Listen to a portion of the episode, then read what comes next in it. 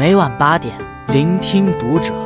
各位听友们，读者原创专栏现已全新上线，关注读者首页即可收听。今晚读者君给大家分享的文章来自作者竹溪。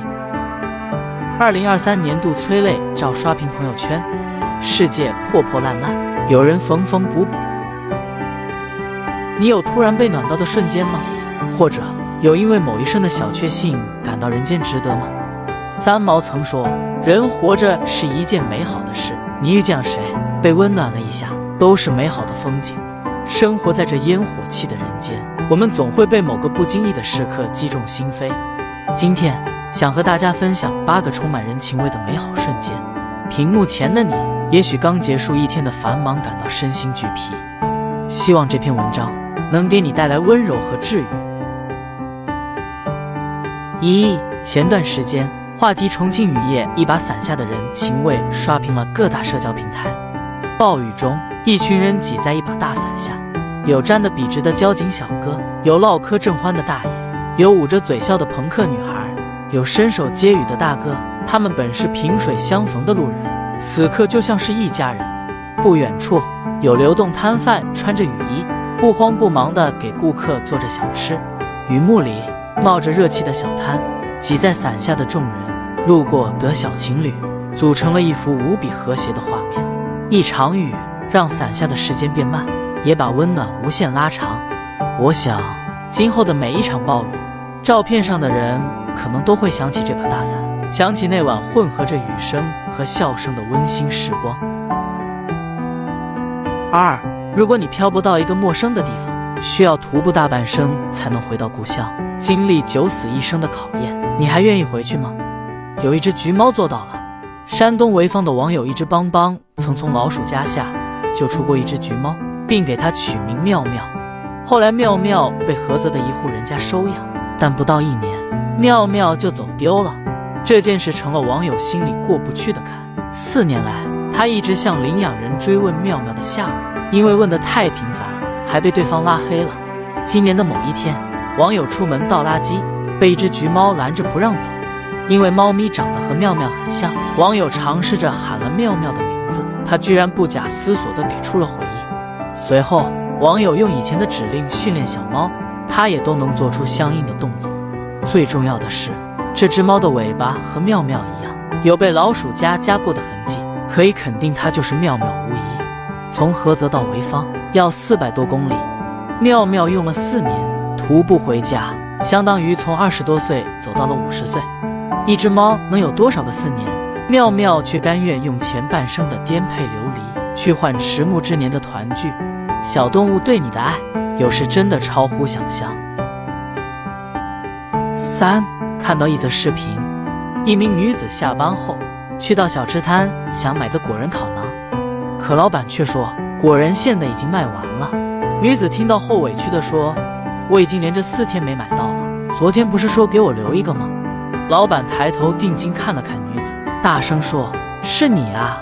好多人问我还有没有果仁馅的，我都说卖完了。”说完，他麻利地从一堆烤馕里翻出一只烤馕，那是他特地给女子留的果仁烤馕。女子说自己那天工作很不顺，就指望着下了班买个热腾腾的烤馕治愈一下。要不是老板给留了果仁烤馕，他可能会当场崩溃。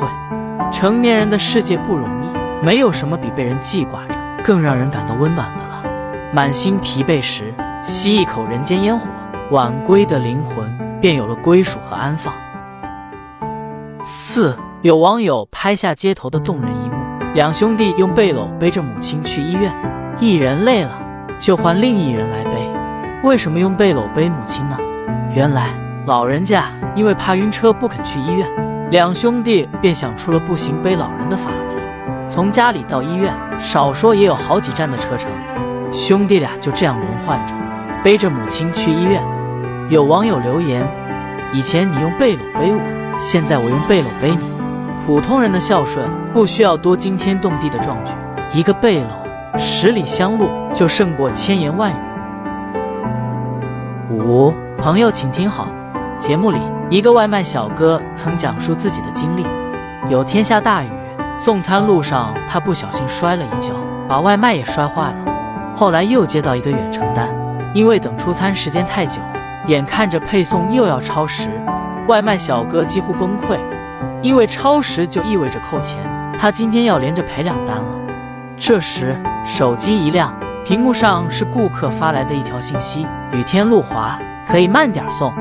担心超时可以先点已完成订单。”这条消息让外卖小哥鼻子一酸，更让他意外的还在后面。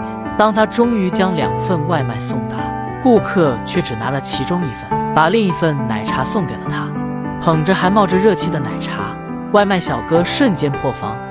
成年人的生活，心酸委屈是常态，但比苦和累更难抵抗的，竟是猝不及防的善意与温柔。六，山西河津。天降瓢泼大雨，祖孙三人被困在暴雨里，浑身湿透。一对夫妻开车路过，见状赶忙招呼道：“赶紧坐车上来避讳，先上来。”三个人狼狈上车。小男孩被突如其来的暴雨吓到发抖，一边哭一边抖落身上的雨水。夫妻俩顾不上后座全部湿了，一直安慰两个小男孩：“不哭不哭。”后来，夫妻俩把祖孙三人安全送回家。才放心离开。夫妻俩从后视镜中看到，下车后的奶奶目送着车开出好远，还一直挥着手告别。村上春树说：“你要记住，在大雨中帮你撑伞的人，帮你挡住外来之物的人，是这些人构成了你生命中一点一滴的温暖，帮你赶走阴霾，使你成为一个有爱的人。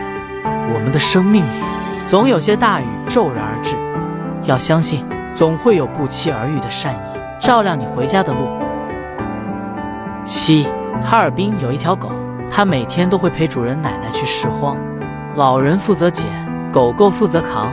一天下来，狗狗的身上经常驮着好几袋子废品，但它一脸引以为傲的神情，看着特别帅气。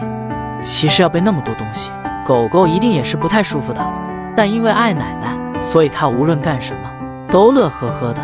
小动物的感情很纯粹，你对它们好，它们会加倍的对你好。愿天下所有的小动物都能被温柔以待。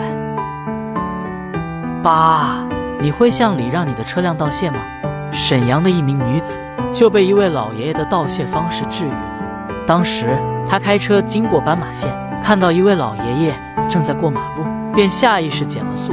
让她意外的是，老爷爷居然摘下帽子，双腿微蹲，很绅士的鞠了个躬，没有过多的言语，一切尽在不言中。